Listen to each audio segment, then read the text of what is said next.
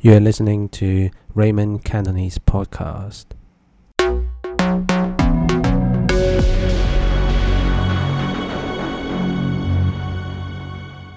Episode 5 Ho and Other Adjective.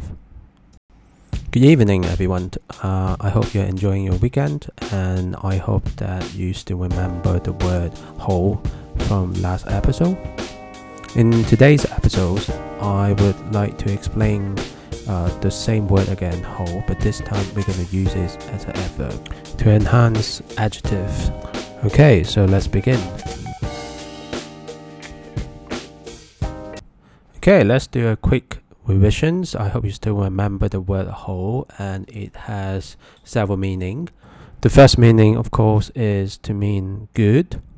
Secondly, we can use the word ho to form questions. Uh, for example, if I want to say, uh, is it okay or is it good to do something, then I can say ho, mm, ho. So when you want to get a confirmations from others, then you can just ask him or her, say home ho. That that's mean that should I do it or should I not do it? And today we're gonna take this uh, one step further. We're gonna use the word ho as an adverb to enhance any adjective.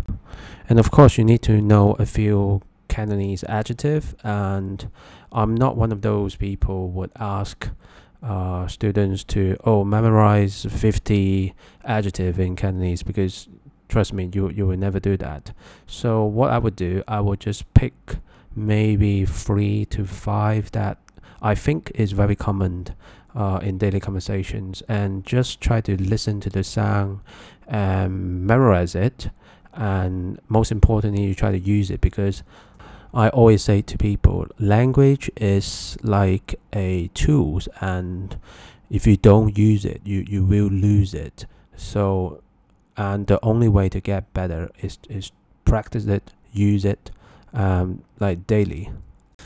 So the first adjective I would like to introduce is of course beautiful or pretty. Uh, in Cantonese we say lang, lang.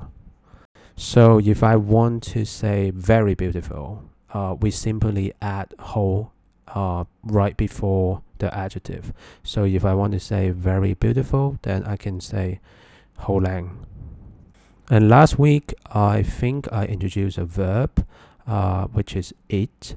And in Cantonese, we say sick, sick. So if I want to say ho sick, that actually means that very tasty. And if I take this one step further, uh, I hope you still remember from last week, from the last episodes.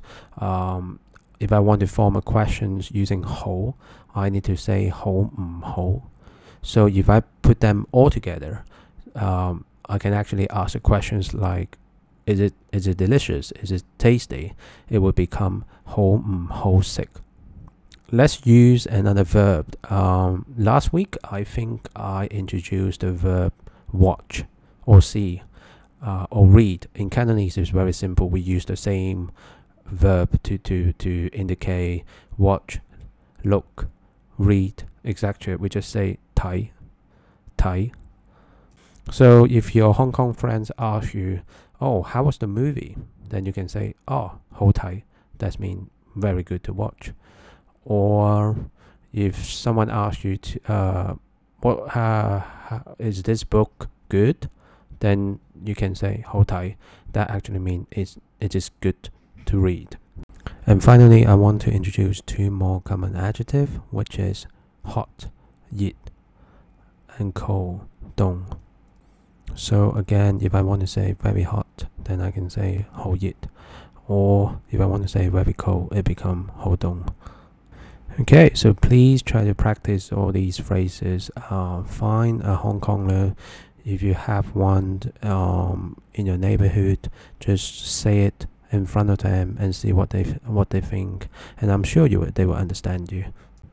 Okay, that's it for this week. And as always, take care, guys.